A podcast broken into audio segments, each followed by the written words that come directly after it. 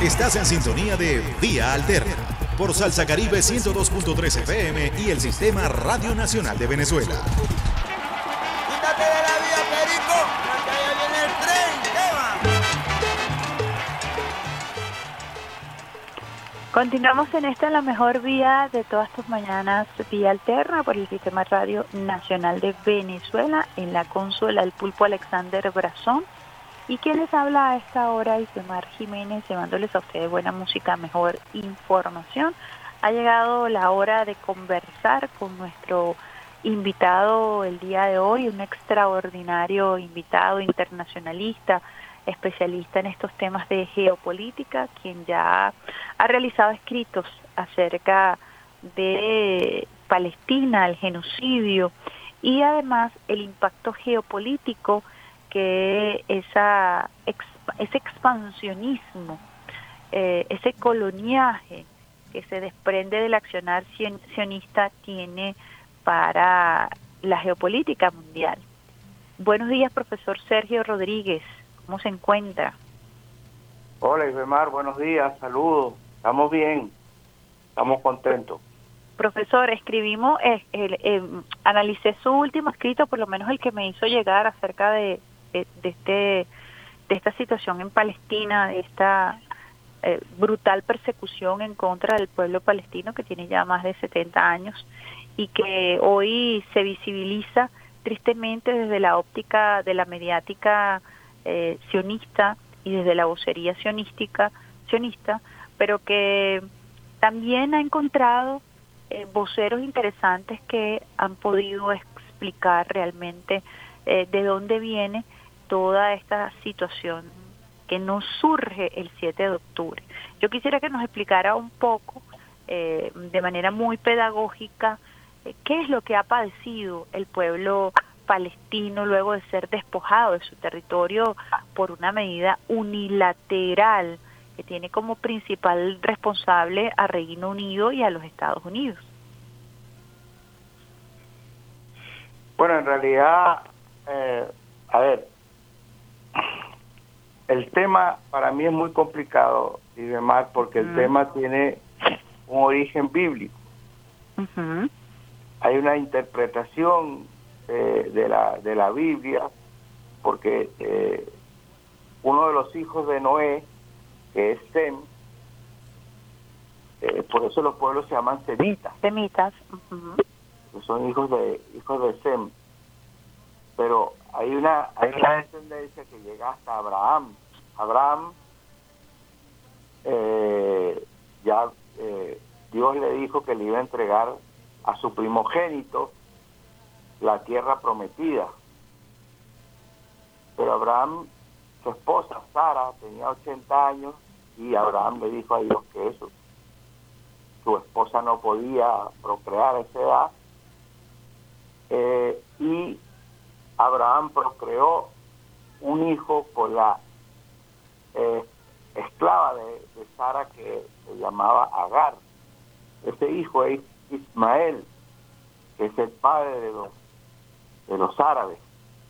Pero Dios hizo el milagro y Sara quedó embarazada a los 80 años eh, y nació, eh, ahora se me olvidó el nombre, que es el padre de los judíos. Entonces, los judíos dicen que Dios dijo que le entregaría la tierra al primogénito habido en matrimonio.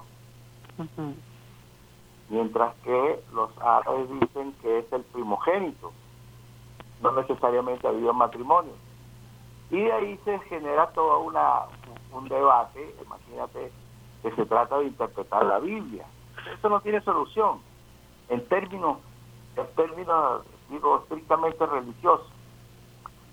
Y ahí no, el, programa no nos da para hacer toda la historia del pueblo judío, del pueblo, claro. del palestino, eh, que vivieron ahí durante, durante muchos años. Fueron los romanos los que expulsaron, el imperio romano, el que expulsó a los judíos eh, de ese territorio, no fueron los árabes. Los árabes y los judíos vivieron durante muchos siglos eh, en paz en estos territorios.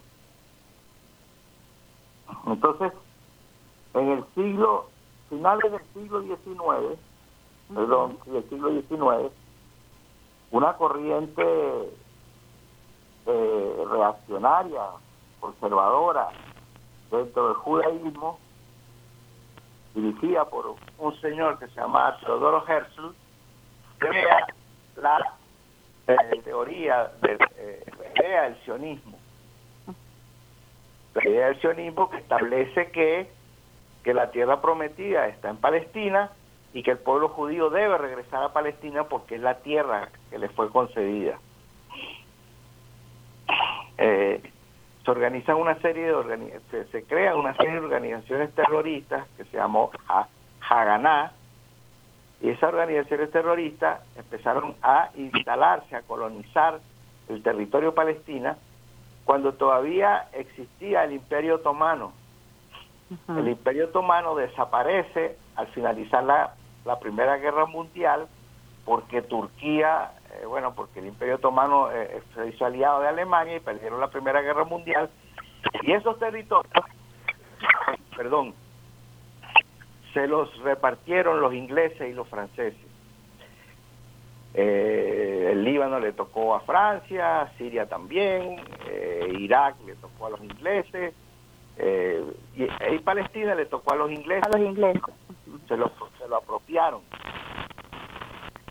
Y en el año 1917, ya antes de finalizar la Primera Guerra Mundial, los ingleses habían, habían hecho una declaración, desconocida como la Declaración Balfour, donde eh, establecen que debe crearse un territorio para los judíos ahí de forma absolutamente ilegal.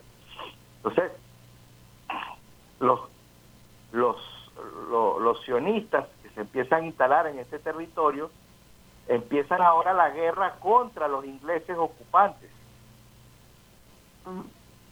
Eh, una guerra, una, una lucha, la lucha armada, una guerra de guerrillas, de lucha armada contra los ocupantes para instalarse en, en el territorio palestino. Al finalizar la Segunda Guerra Mundial se crea la ONU y la ONU ilegalmente, porque la, la ONU no tiene potestad de crear países, decide la creación del Estado de Israel en 1948. Y, y no solamente, no solamente eh, Gran Bretaña y Estados Unidos, también la Unión Soviética.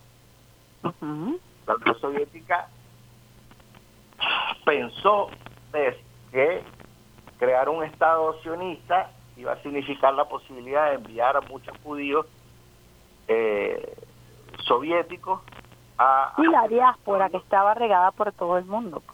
Claro, exactamente. Y que la Unión Soviética tenía, sobre todo en Ucrania, eh, en, Bielorrusia y en la propia Rusia, tenía una gran cantidad de, miembros. Entonces, la creación del Estado de Israel es un acto ilegal en el marco del derecho internacional. Las Naciones Unidas no tenían potestad para crear un país y no tienen potestad para crear un país y entonces, no obstante a eso, la resolución de Naciones Unidas establece la creación de dos estados en el territorio, un estado judío y un estado eh, palestino. Eso no se ha cumplido nunca, nunca.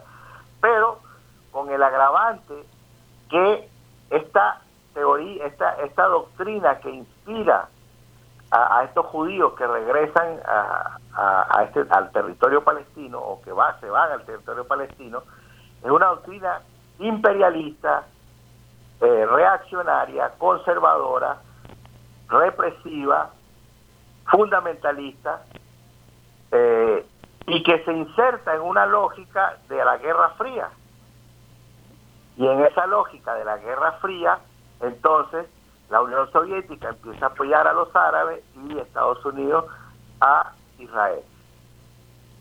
Entonces, durante todo ese periodo, eh, se supone falsamente que, por decirlo en términos coloquiales, que, los árabes eran de izquierda y los sionistas eran de derecha. Eso es falso.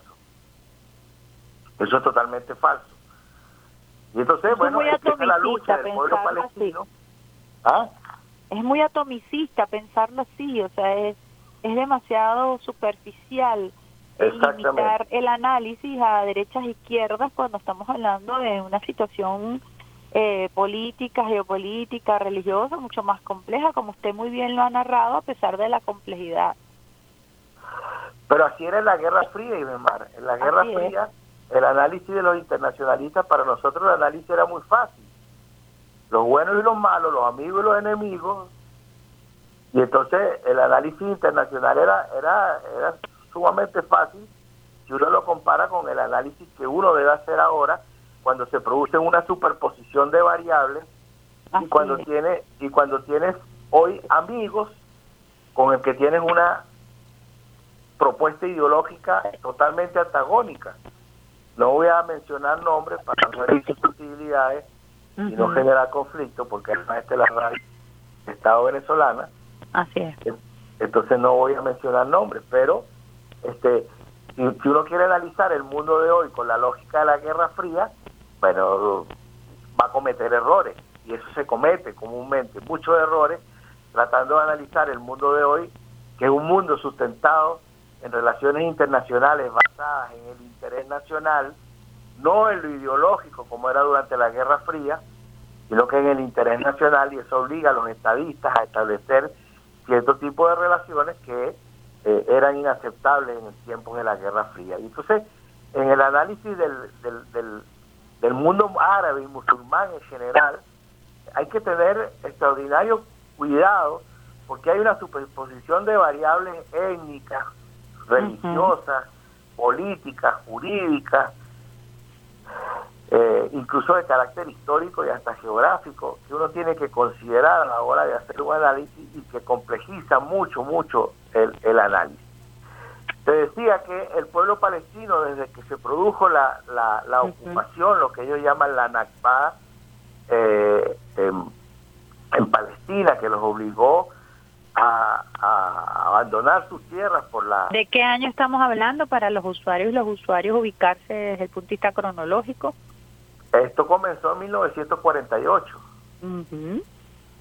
Y entonces, eh, bueno, empieza la larga lucha del pueblo palestino por, por su por por la por, por la por el, derecho a su tierra por la por el derecho a poseer su tierra por su soberanía etcétera. Y se producen se producen varias guerras, se produce una guerra en el 67, se produce otra guerra en el año 73, y en estas guerras eh, Israel comienza a expandir su territorio, ya no solamente eh, eh, quitándole territorio a los palestinos, sino que también quitándole territorio a Egipto, la península de Sinaí, y a Siria, las alturas del Golán, que hasta el Sinaí fue devuelto por los acuerdos eh, de Camp David en el año 76, pero el Golán todavía sigue ocupado por parte de, de Israel. Y también esto produjo eh, dos guerras en el año 2000 y en el año 2006, dos guerras eh, de invasión de, de Israel al Líbano, que producen dos masacres brutales eh, al pueblo libanés, en, en, incluso en asentamientos donde vivían miles, decenas de miles de refugiados palestinos. Es conocido el caso de Sabra y Chatila, dos asentamientos eh, que fueron arrasados por la bestialidad sionista. Entonces, eh, en, en 2006, Hezbollah Movimiento de Liberación de Resistencia Libanés, Hezbollah, le propina la primera derrota al sionismo, al ejército sionista, y los expulsa del Líbano. Y a partir de ese momento comienza todo un proceso de construcción de lo que se llama el eje de la resistencia. Por eso la primavera árabe en Siria, porque tratan de romper ese eje que va desde Irán, Irak, Siria y el Líbano. Y eso ayuda a crear una correlación de fuerzas distintas en la región que permiten el fortalecimiento del pueblo palestino. Por eso el pueblo palestino que luchó en esos años 60, 70, 80 con, con palos y piedra, hoy tiene misiles.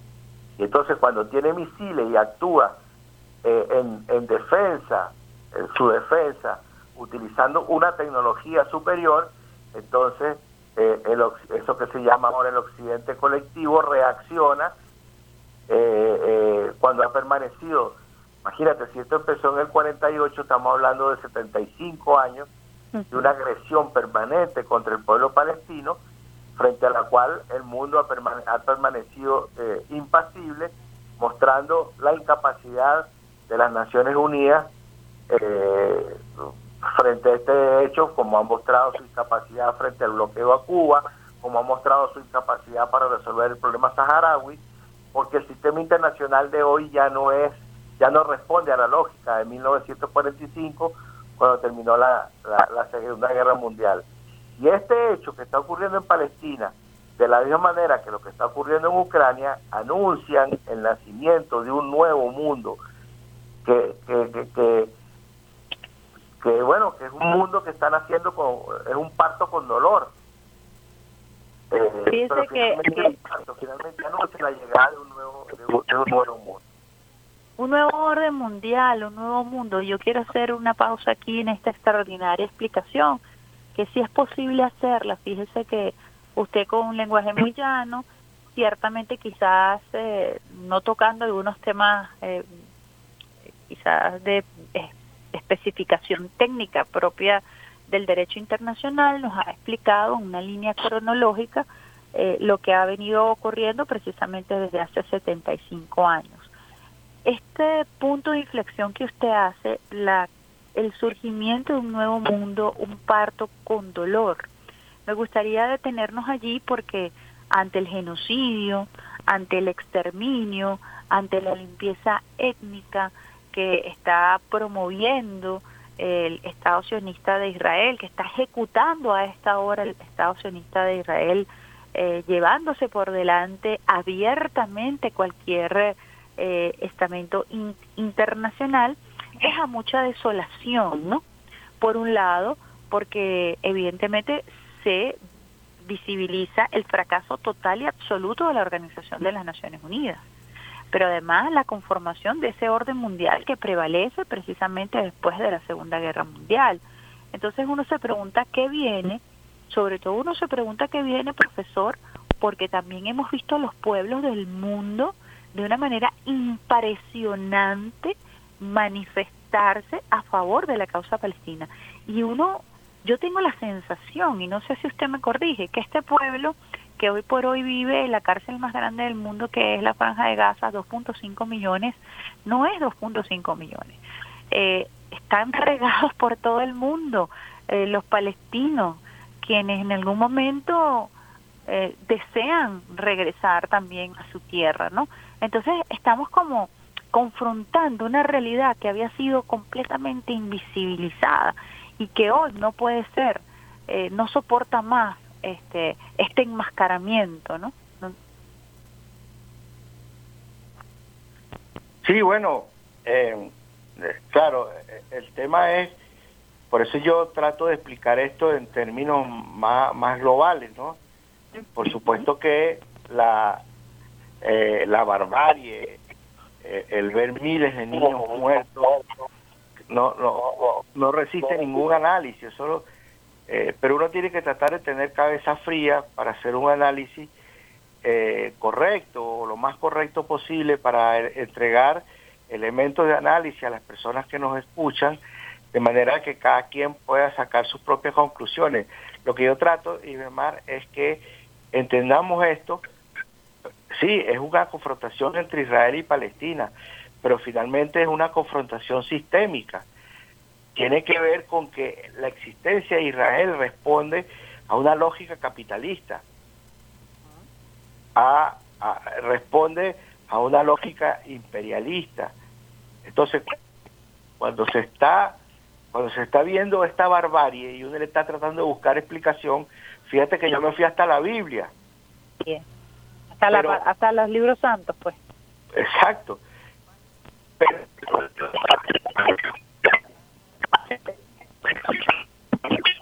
Ahí lo estoy perdiendo, profesor. estoy perdiendo.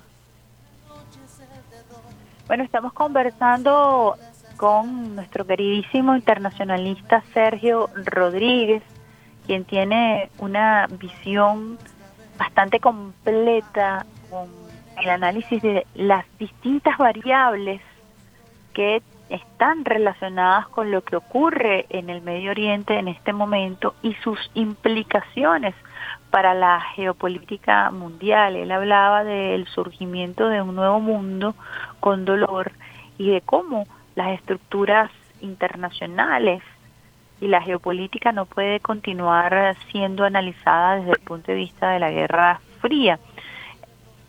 Ajá, continuamos, lo escuchábamos, eh, profesor, que... Te, decía Ivemar que colocado en el mundo de hoy, en el, 30 de octubre del, año 2023, uno lo tiene que analizar en la lógica, o sea, es muy difícil superar el dolor, es muy difícil superar la indignación, es muy difícil superar la impotencia que esto genera.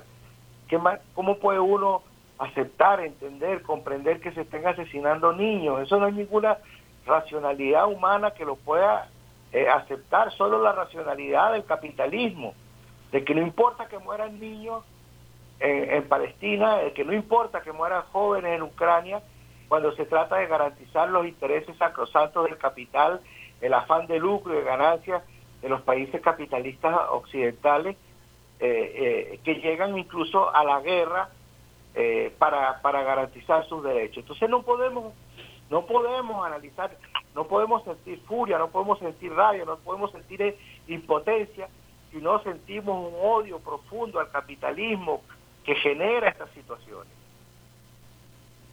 ¿Cuál debe ser entonces cuando usted nos habla de, de este nuevo mundo y uno analiza, expande un poco más la lupa y se va mucho más allá de Israel y Palestina y entonces uno escucha los, el pronunciamiento de Qatar, el pronunciamiento de Arabia Saudita, el pronunciamiento del presidente Erdogan, la gira del canciller iraní, eh, las posturas de China y de Rusia, cómo, cómo insertarnos en esta complejidad y en este mundo eh, que viene ciertamente surgiendo mucho antes del 7 de octubre, ¿no? ¿Cómo, cómo tener un análisis más certero, eh, obviamente sin dejarnos llevar por toda esta ira que ocasionan los crímenes de guerra, ¿no? Y lo que ocasiona el expansionismo y la supremacía. Mira, y demás, nosotros somos un pueblo que tiene una historia que nos enseña esto. Nuestro libertador 1813 firmó un decreto de guerra a muerte que era que no resiste ningún análisis de los derechos humanos actuales. Se trataba de salvar al país. Venezuela estaba en una situación, había, había fracasado la, la, República, la Segunda República, y él estaba tratando de salvar al país y firmó un decreto de guerra a muerte. El mismo Libertador en el año 1820 se reúne con Morillo y previamente a eso se firma el Tratado de Regularización de la Guerra, que dice que comienza diciendo la guerra se hará como la hacen los pueblos civilizados. De manera que nosotros los venezolanos sabemos lo que eso significa. Sabemos lo que significa la barbarie de la guerra, la brutalidad de la guerra, el salvajismo de la guerra, pero también sabemos negociar y luchar por la paz. Nuestro libertador nos enseñó que en medio de esa situación de salvajismo total, porque la guerra, en ninguna parte de América Latina la guerra fue tan salvaje como en Venezuela, en ninguna parte. Y sin embargo nuestro libertador se elevó por todo eso y negoció un tratado de regularización de la guerra para tratar precisamente, para acordar el tratamiento de los heridos, el tratamiento de, la población civil, el tratamiento de los prisioneros.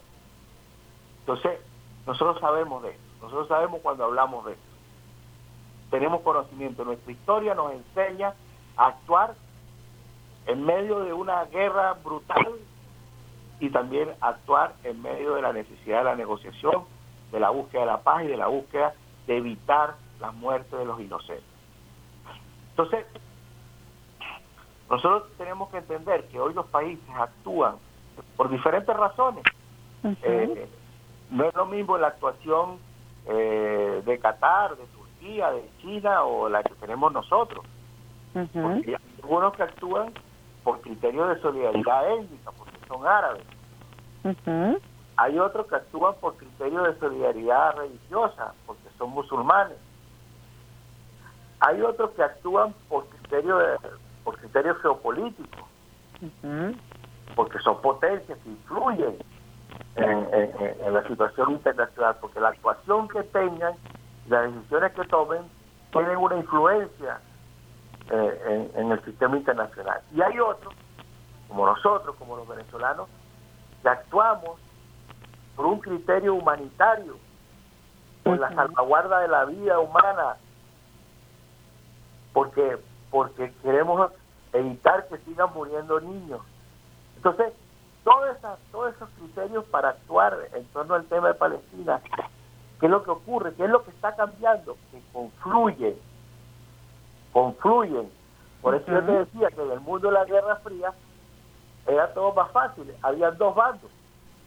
Hoy no, hoy hay muchos bandos, hay muchos que actúan con respecto eh, a, un hecho, no estamos hablando de Palestina, pero frente a cualquier hecho que ocurre en el sistema internacional, eh, los estados, los países actúan por diferentes razones y lo que está ocurriendo hoy es una confluencia, en primer lugar, por la confluencia extraordinaria entre Rusia y China, que está generando una red de organizaciones y de estructuras como la ruta de la CEA, como la Organización de Cooperación de Shanghai, como el Corredor Norte-Sur, como la Organización de, del Tratado de, la Cooperación y Seguridad, eh, como los BRICS, que anuncian un nuevo mundo. Y en este nuevo mundo, a diferencia de la Guerra Fría, el mundo bipolar, donde hay una identidad ideológica, ¿no? aquí estamos comprendiendo que este nuevo mundo va a surgir de la multiplicidad de ideas, de la multiplicidad de etnias, de la multiplicidad eh, de religiones, de la multiplicidad, porque porque tenemos que entender que nuestro mundo es un mundo multicivilizacional, donde tenemos que aprender a vivir en este planeta todas las civilizaciones, entendiéndonos y comprendiéndonos, y no tratando de que eh, Occidente imponga su civilización como una civilización universal y empiezan a manejar conceptos occidentales como democracia, libertad de expresión, eh, ¿cómo se llama? Alternabilidad de poder y un montón de mentiras que, que han inventado para dominarnos y que quieren que eso sea impuesto eh, a, todo el mundo. Ahora inventan otro montón de frases que se están haciendo ahorita famosas.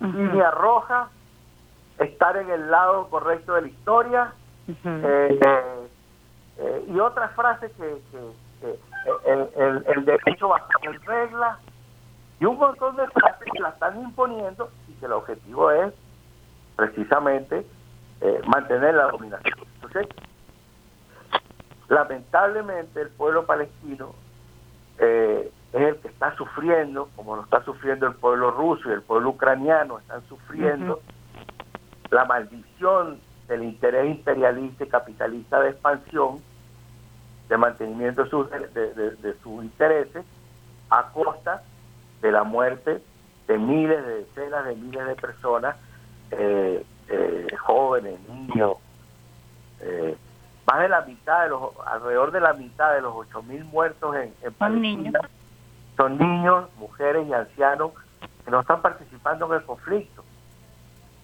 Entonces, este, todo esto es muy doloroso, ya te digo, yo, yo establezco el símil este del parto con dolor, porque es muy doloroso lo que está ocurriendo, pero inevitablemente va a venir un mundo nuevo que va a ser distinto.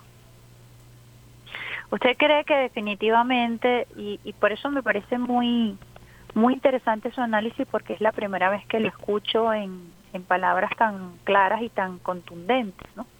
Este martirio utilizando términos incluso que, que provienen de la propia del propio Islam, ¿no?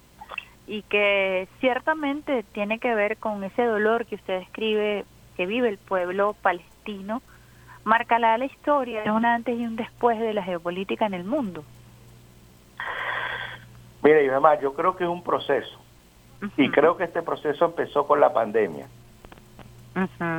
La pandemia le mostró al mundo que el sistema internacional es incapaz de unirse para actuar contra un enemigo común que era el virus.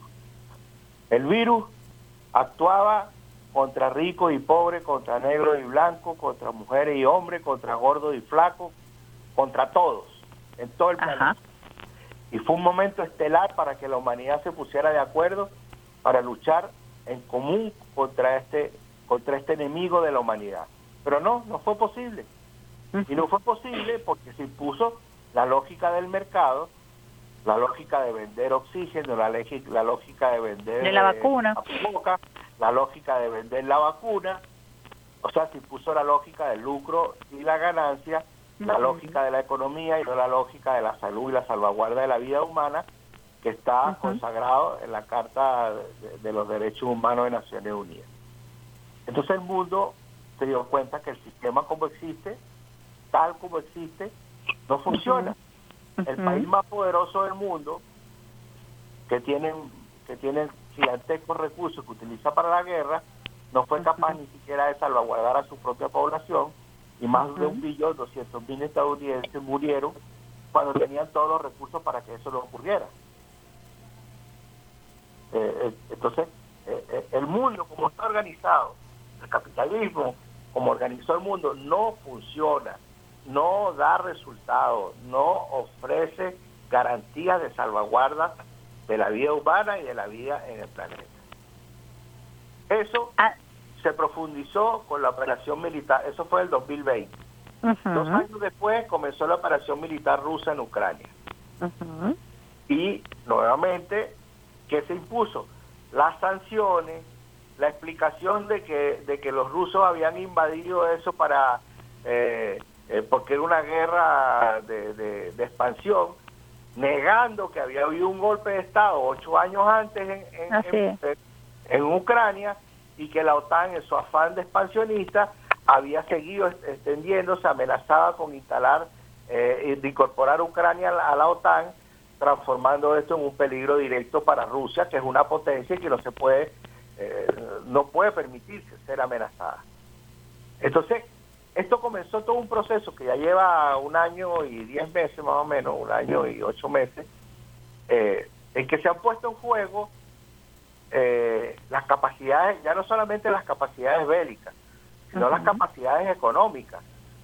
Rusia ha resistido una avalancha de sanciones, mientras que es la economía capitalista, la economía de Europa y de Estados Unidos la que, la que, la que está en una situación eh, de crisis.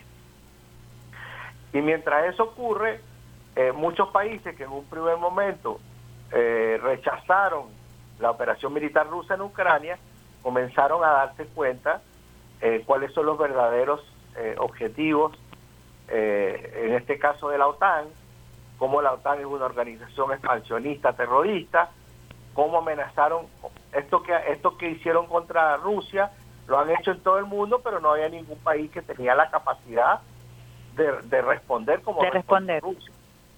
Entonces, comienza entonces a, eh, a escenificarse en el planeta una serie de cosas impensadas hace dos, tres años atrás, como que Arabia Saudí e Irán llegan, llegan a un acuerdo de paz. En todo el mundo musulmán y árabe se comienzan a desarrollar, los turcos y los egipcios que han roto relaciones, restablecen las relaciones, Qatar, que había eh, eh, que habían roto relaciones los países del Golfo con Qatar, se restablecen. Siria vuelve a la Liga Árabe. Eh, Arabia Saudí y otros países que habían roto con Siria envían sus embajadores a Damasco.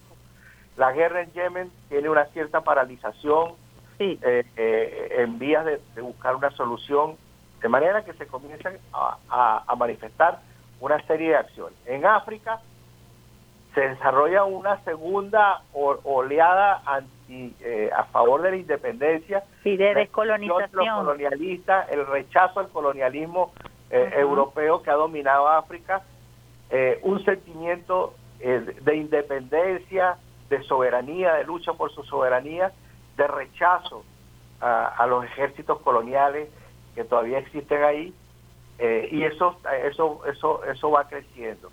Y mientras tanto, en el espacio euroasiático se comienza a construir una, una red de organizaciones que mencioné anteriormente eh, y en el espacio euroasiático, de la mano de China y de Rusia, se comienzan a tomar las decisiones más importantes del escenario internacional, también con la participación de India, también con la participación de Irán. Entonces, ¿qué es lo que está ocurriendo? Que el Atlántico y en particular el Atlántico Norte, que fue el epicentro de la política global durante muchos siglos, está dejando de serlo. Y hoy la OTAN. Y la OTAN, que es la expresión militar de esa alianza.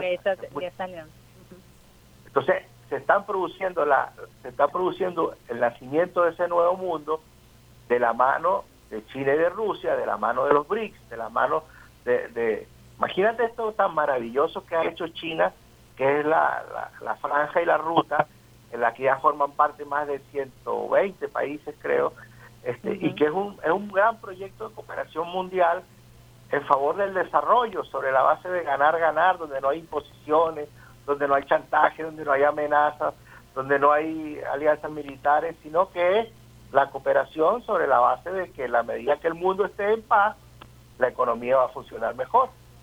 Mm, claro. Entonces, este, y a esto ahora viene eh, eh, el, conflicto, este, el estallido eh, a un nivel superior del conflicto en, Palestina, que entonces le da continuidad. Yo creo que es un proceso, Ibemar. No creo que esto sea un punto de inflexión. Yo creo que si hay un punto de inflexión fue la pandemia y ha ido teniendo continuidad porque se han ido generando la pandemia. ¿Y ese proceso cómo, cómo lo denominaría usted para, para que los usuarios y las usuarias pudieran entenderlo, digerirlo, eh, en medio de, además de este bombardeo mediático tan, tan intenso que a veces nos permite, no, nos impide ¿no? Eh, tener un análisis racional como usted está, está tratando de exponerlo hoy aquí en, en Vía Alterna, ¿no? Es el proceso de nacimiento de un nuevo mundo. Es la transformación estructural del sistema internacional. Es construir un mundo mucho más justo y equitativo, mucho más democrático. Eh, es eso, es eso, es el nacimiento de un nuevo sistema internacional.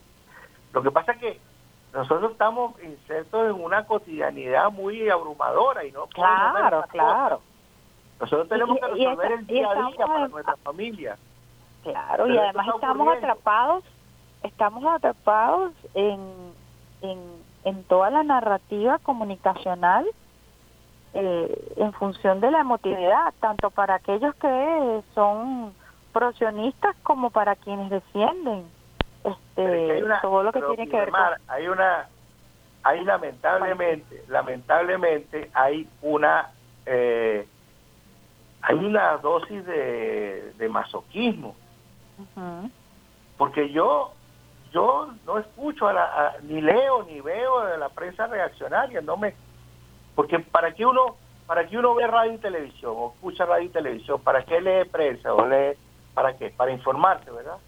Claro. Entonces, entonces si uno sabe que se está desinformando, ¿para qué lo lee? Eso es elemental.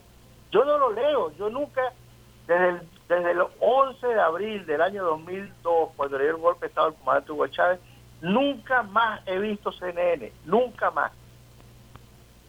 No necesito verlo. Claro, porque, todo ya lo que Dicen es mentira. Mi convicción es que todo lo que dicen ahí es mentira. ¿Que ¿Para qué tengo que verlo? ¿Por qué tengo que leer mentiras? Mi tiempo es muy es, poco y necesito leer las cosas positivas. Yo escucho la Radio Nacional, yo escucho BKE Mundial, yo escucho yo escucho Telesur o RT yo tengo que informarme por lo, por lo, por, lo que yo considero que me aporta a la construcción de conocimiento y me, da elementos de análisis para observar la realidad. Entonces yo no, yo no me siento a mí la verdad que no me afecta eh, esas campañas mediáticas del enemigo porque no, no ni las conozco. O sea, Eh. yo parto de la base, yo parto de la base que el enemigo no me va a tratar de engañar y yo tengo que resistirme al engaño. ¿Y cómo me resisto? No viéndolo, no escuchándolo, no leyéndolo. Eso es importante también, profesor, porque dentro de todo este proceso de, análisis para tratar de ser lo más certero posible, y por eso le agradecemos muchísimo su participación y su intervención, porque haciéndole seguimiento a sus escritos, uno definitivamente puede tener una visión mucho más amplia y quizás un abordaje, eh, para no decir objetivo, un abordaje mucho más completo de la situación. eh, ya usted lo ha llamado un proceso, es distinto un proceso que una coyuntura, y entender entonces de cómo con dolor, eh, no solamente estamos hablando de este dolor intenso que produce el genocidio en Palestina, estamos hablando de un dolor de más de 75 años, no desde el 7 de octubre, pero también estamos hablando del dolor de otros pueblos que se han visto bajo el yugo del expansionismo, incluso pudiéramos hablar del castigo colectivo que se le ha aplicado a Venezuela con las sanciones, que es lo mismo, solo que otro otra otro sistema, pero es el- la, la tesis del castigo eh, colectivo que impone el imperialismo, que pone el coloniaje y que pone este sistema financiero que depende precisamente de esa estructura del Bretton Woods, y de todo lo que surge después de la Segunda Guerra Mundial. Claro, y, y nosotros qué estamos haciendo, qué está haciendo nuestro gobierno, insertándose en ese mundo que, que están haciendo. Fíjate que el año pasado, cuando se hizo la cumbre esa de Los Ángeles, la cumbre, supuesta cumbre de las Américas, eh, que Venezuela no fue invitado, ¿qué hizo el presidente Maduro? Se fue a una gira a Turquía, a Azerbaiyán, a Qatar, a los Emiratos, a Argelia, o sea, se fue eh, no a Los Ángeles porque no nos invitaron, donde está muriendo, donde el mundo está muriendo, sino que se fue a, aquellos países donde el mundo está naciendo. Entonces, nos, ¿y por qué? Porque nosotros, nuestro proceso bolivariano, quiere insertar a Venezuela en el mundo, en ese mundo nuevo que están haciendo. Y las medidas que se toman, nuestras alianzas con Rusia, nuestras alianzas con China, nuestras alianzas con Irán, con India, eh, con países de- del Asia Occidental, con Argelia, eh, forma parte de eso, de esa lógica, de esa, de esa racionalidad de insertar a Venezuela correctamente, positivamente en el mundo que nace, no en el mundo que muere. Europa para nosotros ya no es importante. Europa son, yo me pregunto, ¿es más importante para nosotros Europa que África? Yo digo que no, pero Claro. estamos educados en un criterio eurocéntrico, creemos que no tener una buena relación con París o con Londres o con Madrid es el fin del mundo. No, mentira, mentira, si es un mundo que está muriendo, es un continente decrépito, un continente además salvaje. Ahí en Europa nació el imperialismo, nació el capitalismo, ahí se generaron las dos guerras mundiales más salvajes de la historia, ahí surgió el esclavismo. Es un mundo de salvaje. claro. Europa es un, un ciudad- una- una- un continente salvaje. Nuestro futuro está en las relaciones con África, en las relaciones con Asia y, por cierto, en las relaciones difíciles con América Latina y el Caribe. Pero ahí está nuestro mundo. Y yo no digo que desechemos a nadie, no. Yo lo que digo es que establezcamos prioridades. prioridades, claro. Y que, nos, y que con esta lógica de la diplomacia de paz que lleva adelante el presidente Nicolás Maduro Moro, que es una escuela de Chávez, logremos, como usted dice, inserta- insertando, inser- insertarnos perdón, en este mundo eh, que representa el nacimiento de una nueva era y una nueva visión geopolítica que seguramente incluirá a Palestina y que incluirá a todos los pueblos que han sido eh, víctimas precisamente de la, de la dominación, del colonialismo, eh, los pueblos de África y los pueblos de América Latina. Así es, fíjate que una de las primeras decisiones del presidente Maduro fue enviar ayuda humanitaria a Gaza a través de Egipto. O sea, nosotros estamos pendientes de lo que lo está hizo. ocurriendo. Nosotros respondemos a esa visión humanista eh, de mundo que está inserta en nuestra constitución. Y así estamos actuando mientras resistimos. Porque todo lo que todo lo que está pasando en Venezuela, y Bermar, todo lo que está ocurriendo en Venezuela está ocurriendo porque resistimos. Si no hubiéramos rendido, no existiríamos. Y te digo más, y, te, y te digo más, y lo digo sin soberbia, lo digo con extrema humildad. América Latina está viviendo un proceso, el proceso que está viviendo América Latina en que sectores progresistas y democráticos están este, eh, llegando al poder, iniciando procesos de, que ponen al pueblo en el centro, gracias a que Cuba, Nicaragua y Venezuela han resistido. Si nosotros no hubiéramos resistido, América Latina sería un Haití colectivo. Interesante eso. La importancia de el valor geopolítico de, de estos pueblos que han sido el faro de luz para nuestra América Latina y nuestro Caribe y que continuarán siéndolo frente a las amenazas que se van a que se ciernen sobre nosotros entendiendo que ese mundo se niega a morir y que pues toda esta situación geopolítica que acontece entre Rusia y la OTAN, entre Israel y los pueblos palestinos tiene una incidencia directa en Venezuela porque precisamente ha sido la resistencia y la resiliencia del pueblo venezolano la que ha convertido a América Latina en un bastión precisamente para el progresismo, como usted lo decía, para la avanzada, para la construcción de este mundo. Un mensaje a los usuarios y las usuarias frente a esta realidad, profesor, eh, para, para no, no caer en la desesperanza. Yo creo que esta conversación con usted nos da un nuevo impulso, una visión esperanzadora, no menos dolorosa, pero sí, sí, esperanzadora. No, y más, desesperanza nunca, pesimismo jamás. Los revolucionarios somos optimistas, pero no somos optimistas porque somos por, por, por idealistas. Somos optimistas porque la humanidad, que somos dialécticos. La humanidad va, hacia adelante. ¿Quién hubiera podido pensar que Arabia Saudí e Irán iban a llegar a un acuerdo? Y llegaron. ¿Quién hubiera podido pensar hace, hace 40 años cuando en China había 600 millones de pobres que China sería una potencia. Y hoy son. Y es una potencia que va hacia el socialismo. Es una potencia que ha producido las transformaciones gracias al socialismo. O sea que hemos que, que frente a frente a todas esas eh, que dicen que como el socialismo fracasó en la Unión Soviética, el socialismo está muerto. No, no. El socialismo está vivo y lo están viviendo 1.400 millones de chinos, 100 millones de vietnamitas, 30 millones de coreanos. Viven en, el socialismo. Y, ahí y hoy tenemos una la primera potencia tecnológica y científica del mundo, es un país socialista.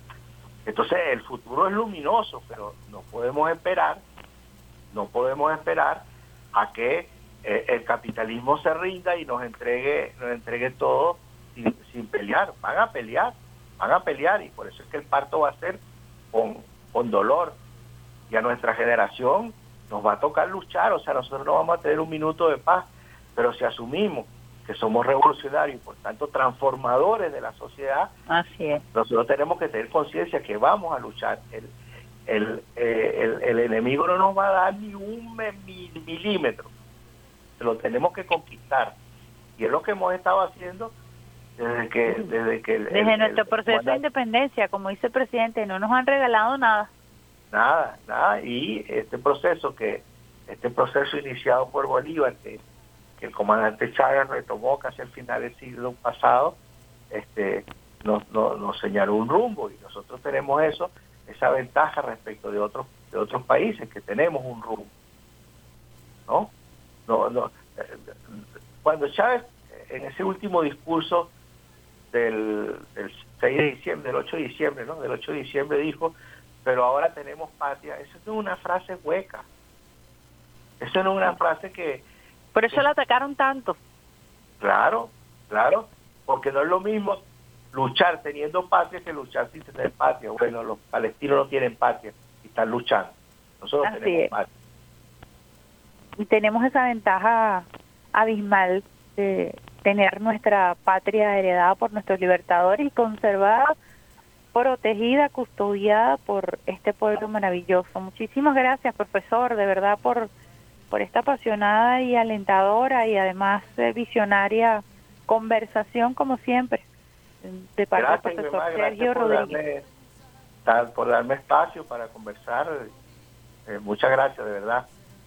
Estoy Bueno, un gran abrazo. Usted sabe que usted es una referencia siempre para nosotros, siempre para Bueno, Radio Nacional de Venezuela. Usted es una siempre que referencia. considere que, que yo puedo ser útil, que yo puedo ayudar, aportar, bueno, cuenta conmigo siempre. Un abrazo, profesor Sergio Rodríguez, internacionalista, analista, militante de esta causa hermosa, revolucionaria, militante de la Revolución Bolivariana. Muchísimas gracias, profesor, por haber compartido con nosotros en este su espacio Vía Alterna. Nosotros con esta interesante clase que nos ha dado, ya son las nueve, imagínense,